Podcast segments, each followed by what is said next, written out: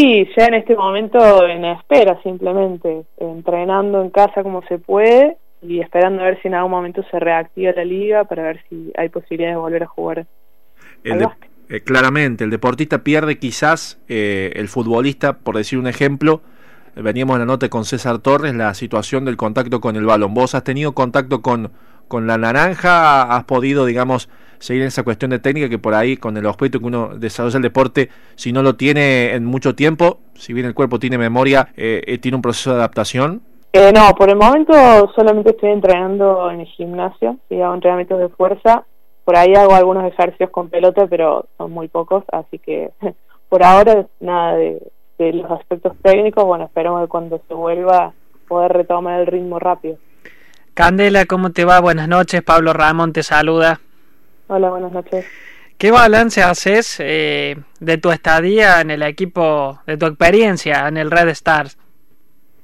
En, el Red Star de Catamarca yo jugué el, torneo federal el año pasado. En el básquet femenino, eh, a nivel nacional hay dos grandes torneos, la Liga Nacional y el torneo federal que vendría a ser como la Liga Nacional B.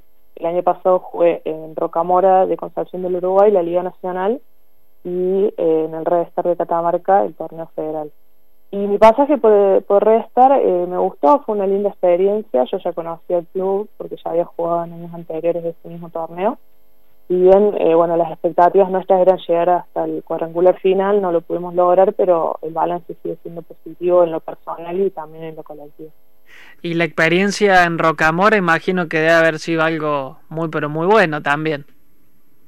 Sí, sí, eh, fue una, también una experiencia muy linda. Eh, fue la primera vez que jugaba para ese club, si bien había jugado varias veces en contra. fue bastante positivo tanto el individual como lo colectivo, que pudimos llegar a cuadrangulares finales y el individual eh, sentí un crecimiento importante en mis acciones ofensivas, por lo cual me, sentí bastante cómodo. ¿Qué, mm, eh, mejor dicho, cómo observas, Candela, el, el básquet femenino en la actualidad? Qué pregunta. Eh, si bien desde que, bueno, en mi caso me desenvuelvo de forma profesional, eh, siento que el básquet ha ido progresando y ya hay varios clubes que juegan profesionalmente, está la liga que se, que disputa todos los años, creo que queda muchísimo por recorrer y muchísimo por crecer y ese crecimiento no solo se da desde el deporte profesional, sino en el deporte amateur, también el deporte femenino, en el básquet, y hay mucho por desarrollar. Eh, son pocas las chicas que se dedican a este deporte y que juegan, eh, incluso de forma entonces yo creo que desde ahí tiene que ser el crecimiento para generar una liga con mayor cantidad de equipos, mayor profesionalismo en las jugadoras, ya que muchas de las jugadoras que compiten en Liga Nacional, además de jugar al básquet, tienen otros trabajos, entonces el nivel también se ve afectado. Bueno, ahí venía Candela mi, mi otra pregunta. Eh, por supuesto, sin trascender números, eso no, no es lo importante. Eh, por lo menos tu experiencia eh, nacional, ¿te, ¿te permite sustentarte? y mira, durante el torneo sí, obviamente que en ese momento tenés casi comida más el sueldo, pero cuando finaliza el torneo, que dura cinco o seis meses, te quedas sin nada. En mi caso particular, yo tengo otro trabajo, de profe de educación física, y me dedico a eso, entonces cuando no puedo jugar también tengo otro sustento, pero si te dedicaras exclusivamente al básquet, en Argentina estaría complicado, tendrías que buscar, hay varias jugadoras que compiten la Liga Nacional Argentina y se van a buscar en otros países en el tiempo en el cual en, Argentina no hay competencia profesional, porque si bien el federal está profesionalizándose, todavía queda mucho por recorrer y son pocas las jugadoras que compiten en torneo federal eh, profesionalmente. La mayoría de ellas eh, juegan para sus clubes, incluso son ellas las que pagan para poder viajar, para poder entrar al torneo y demás. Estamos hablando con Candela Rufino, basquetbolista riocuartense. Claramente, eh, ¿será ese el síntoma cuando puedan sustentarse? En el fútbol femenino ha hecho un gran avance siendo profesional. Eh, ¿Crees que va camino a eso? Que quizás es lento eh, el tramo, pero va camino a eso de poder en algún momento tener una realidad que puedan vivir sin tener que estar pensando quizás en otro trabajo y dedicarse de lleno al deporte que aman. Sí, yo espero que, este proceso, si bien creo que va a ser lento y todavía queda mucho por recorrer, quizás en, algún momento las chicas que hoy están iniciándose en el deporte, en categorías formativas, tengan la posibilidad en un futuro de poder dedicarse exclusivamente al deporte. Claramente. Eh, Candela, ¿cómo, bueno, te ayudas mucho con los trabajos físicos? Claramente. ¿Cómo manejas la, mentalidad, el enfoque? Eh, no sé, es difícil. Por momentos es como que no lo pienso demasiado, simplemente entreno para estar en forma física y por una cuestión de salud también pero no sé, esperar, simplemente esperar a ver qué pasa y si en algún momento se puede reiniciar, eh, se verá de esa manera, pero no, no lo pienso demasiado, simplemente. Haber eh, jugado para la selección de Córdoba, eh, ¿qué, ¿qué significa para vos?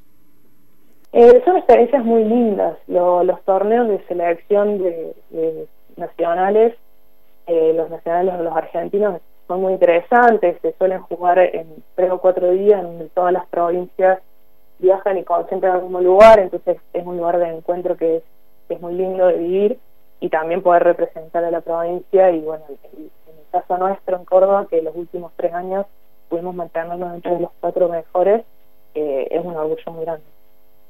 Bueno, desearte el mejor de los éxitos y, agradecerte, Candela, por, por el tiempo que, que has tenido para hablar un poquito con nosotros.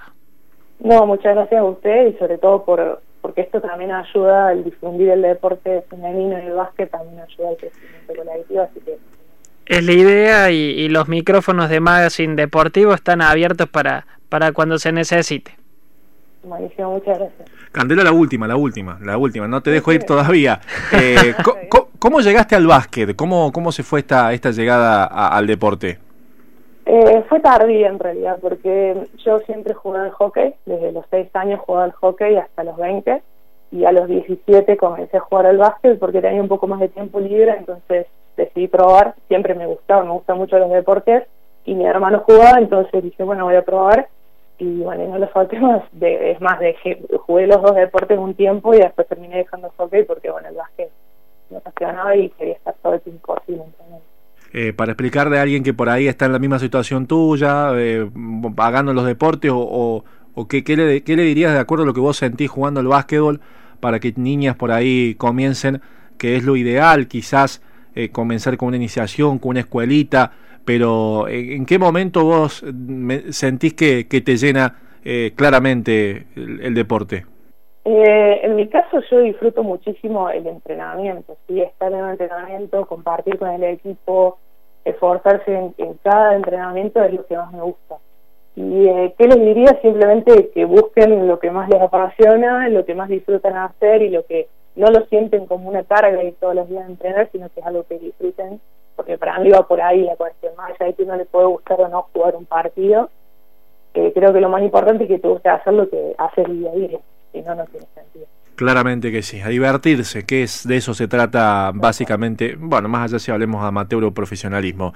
Eh, ahora sí, Candela, muchas gracias, muy amable, el saludo grande, lo mejor para esta continuidad de carrera tuya en el de Star o los destinos que tengas en tu carrera como basquetbolista y como siempre, como bien decía Pablo, estamos a disposición. Muchísimas gracias.